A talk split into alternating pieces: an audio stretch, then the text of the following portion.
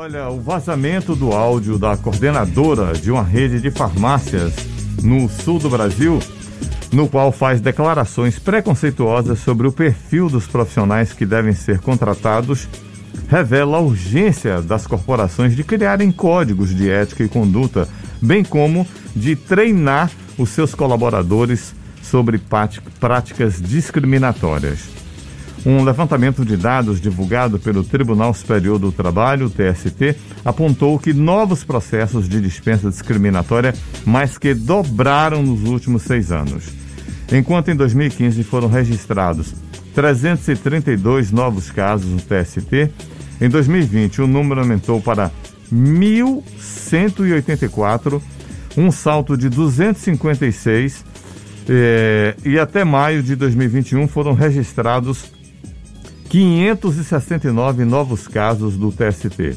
Sobre o assunto, a gente vai conversar agora com um advogado especializado em Direito do Trabalho Empresarial, Fernando Quede. Bem-vindo, bom dia, doutor Fernando, tudo bem? Bom dia, Beto, bom dia, Fernando, tudo bem? Bom dia a todos os ouvintes também que nos acompanham. Doutor, quando nós falamos sobre essas declarações preconceituosas que têm impacto nas relações trabalhistas, elas são configuradas como assédio moral? Como é o tipo de configuração para que quem já passou por uma situação entenda o que é que está acontecendo? Sem dúvida, Fernando. É, é um, um dano né, moral que, que afeta a pessoa principalmente né, nessa questão do, do, do, áudio, né, que várias questões preconceituosas, né, é, foram colocadas aí, pessoa tem que ser, né, bonita, né, na, na concepção dela, tem que ser, é, não pode estar acima do peso, e além de ser, né, de ser um, um dano moral, um, nesse caso um dano pré-contratual, né, existem é crime e também existem várias leis que regulam isso na, no direito do trabalho, né, como a lei 9.029 de 95 que proíbe, né, qualquer tipo de discriminação em raça, cor, sexo, religião, características físicas, né, a própria Constituição Federal, né, e a Organização Internacional do Trabalho também. O Brasil tem funções ratificadas, né, é, que proíbe esse, esse tipo de, de atitude. Quando, Quando um, um profissional de uma determinada empresa ele acaba relacionado a esse, uma situação como essa, por exemplo, houve o vazamento desse áudio, mas esse áudio foi encaminhado num grupo para outros funcionários. A empresa em que essa pessoa trabalha, ela pode ser responsabilizada de alguma forma pela atitude desse funcionário? Ah, sem dúvida, eu até acredito que essa empresa será, né, o Ministério Público do Trabalho, né, que é uma instituição séria e, e bem atuante, né, deve com certeza propor uma ação civil pública, é, abrir um inquérito civil, né, para apurar, né, os fatos ocorridos, se realmente a empresa tem essa conduta, né, se isso aí já, já foi, já se repetiu, se é uma conduta rotineira da empresa, mas de qualquer forma a, a infração foi, foi cometida, né? É, o, a afronta, né? A legislação ocorreu por esse áudio, que foi feito por uma preposta da, da empresa, então ela representa a empresa. A empresa tem a obrigação de cuidar, né, dos seus empregados para que isso não aconteça.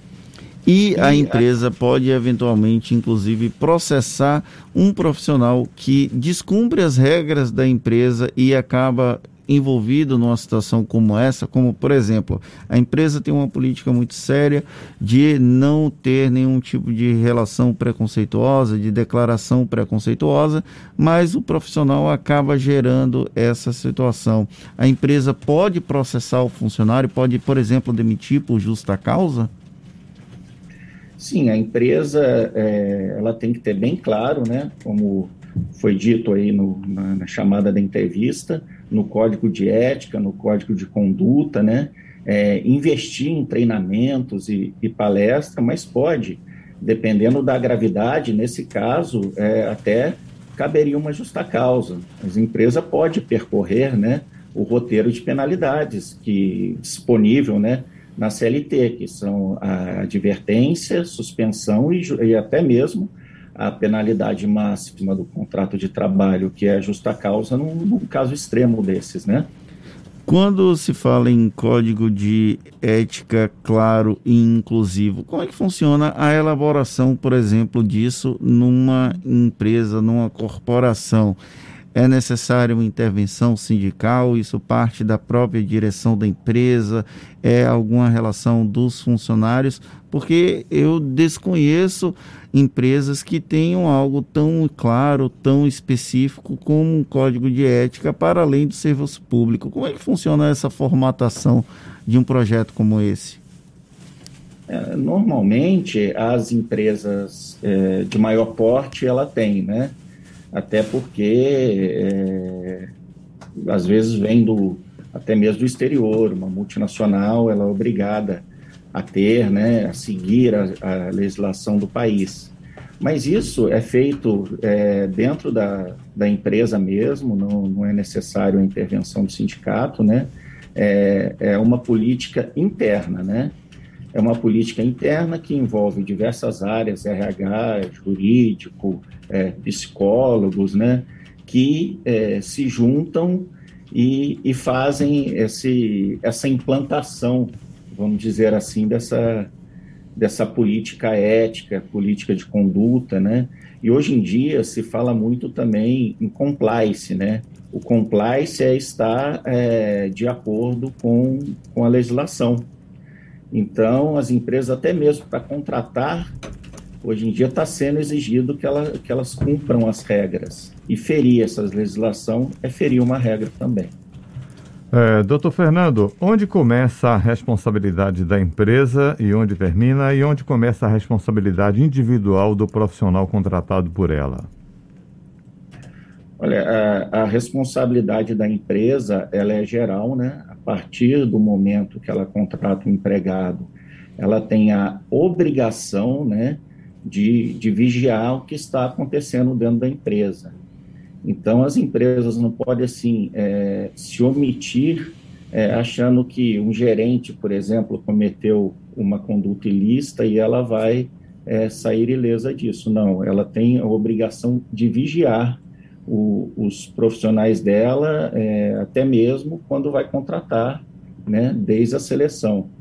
E, e, e, a obrigação do empregado é cumprir o quanto estabelecido na lei e, na, e, pela empresa através dos seus é, códigos e estatutos, né? Teve um aumento gigantesco, 256% em cinco anos. O senhor consegue entender as razões para que essas denúncias tenham aumentado a frequência justi na Justiça do Trabalho? Eu acredito que, que essas questões de cinco anos para cá foram, foram mais divulgadas, né? Eu acredito, elas já aconteciam, só que o, eu acho que o trabalhador ele tomou um encorajamento no sentido de, de denunciar né, esses problemas, essas discriminações, né? E aliado a isso, né, de 2020 para cá, também teve um aumento significativo, nós tivemos aí uma crise sanitária, né? E a própria crise financeira incentiva as pessoas a, a procurar justiça também. Mas eu acredito que isto já acontece desde sempre né? E o que as empresas têm que, têm que fazer realmente é tomar cuidado para elas não serem é, responsabilizadas por uma atitude, vamos dizer assim, é, ilegal de um empregado, né? Para quem está passando por uma situação ou passou por uma situação como essa, vexatória, quais são os procedimentos para tentar haver uma reparação? Existe algum tipo de acordo, por exemplo, que pode ser firmado com a empresa para mudar a conduta do profissional hierárquico superior e eventualmente até resolver o problema sem que haja uma, uma recorrer à Justiça do Trabalho, por exemplo? Olha, algumas empresas possuem canais de denúncia. Né? Então, e, e, esses canais de denúncia, por vezes, são anônimos. Então, a empresa pode, a pessoa, né, o empregado, ele pode fazer essa denúncia, né, é, explicar o que está acontecendo, e se for uma empresa séria, ela vai investigar e, e resolver. Né? Se a empresa não tiver um canal de denúncia, uh, o empregado pode procurar o RH né, eu garanto que o setor vai, né, de alguma maneira, querer é, resolver esse problema também. Nesse de tudo, vamos hipoteticamente, né, se a empresa não for uma empresa séria, que não se preocupa com esse tipo de questão, a pessoa pode até mesmo ao Ministério Público realizar uma denúncia. Né? E no Ministério Público, a empresa ou vai ser né, demandada na, na justiça por esse órgão, ou ele vai é, oferecer para a empresa que assine um acordo, como o senhor disse, que se chama termo de ajustamento de conduta. E que se a empresa foge dessa conduta, é, ela paga multas é, elevadas e, e punições severas, né? E o profissional, ele paga multas também? A princípio, não. O profissional ele vai sofrer as sanções né, previstas na, na consolidação das leis do trabalho. Se a empresa tiver um prejuízo assim é, muito grande em virtude disso, ela pode até, eventualmente, né, é, entrar com uma ação de regresso contra o empregado. Mas o normal é ele sofrer as sanções previstas no contrato de trabalho e na lei. Né? Como, como a gente pode diminuir tudo isso, doutor Fernando? A gente pode não exterminar, mas é, diminuir essas situações. Eu acho que, que é uma questão de, de conscientização, né? Então, é, fazer campanhas, né? O, o, Ministério Público do Trabalho mesmo lança diversas campanhas a esse respeito, né? É, nós, né, operadores do direito, também orientar as empresas nesse sentido, né? demonstrando a, a necessidade de ter um ambiente de, de trabalho rígido e sadio para todo mundo, né? Porque o empregado, é, ele estando satisfeito, ele vai produzir mais, vai entregar mais, a empresa também é, vai atingir melhor os resultados dela, né? Ok. Muitíssimo obrigado. É, foi um prazer ter o senhor aqui no nosso programa. Doutor Fernando Quede, um grande dia para o senhor, uma ótima tarde. Ele que é especializado em direito do trabalho empresarial. Ótima quarta, viu? Eu que agradeço a oportunidade, Beto e Fernando. Ótima quarta-feira para vocês também. Agora faltando 19 para as 9.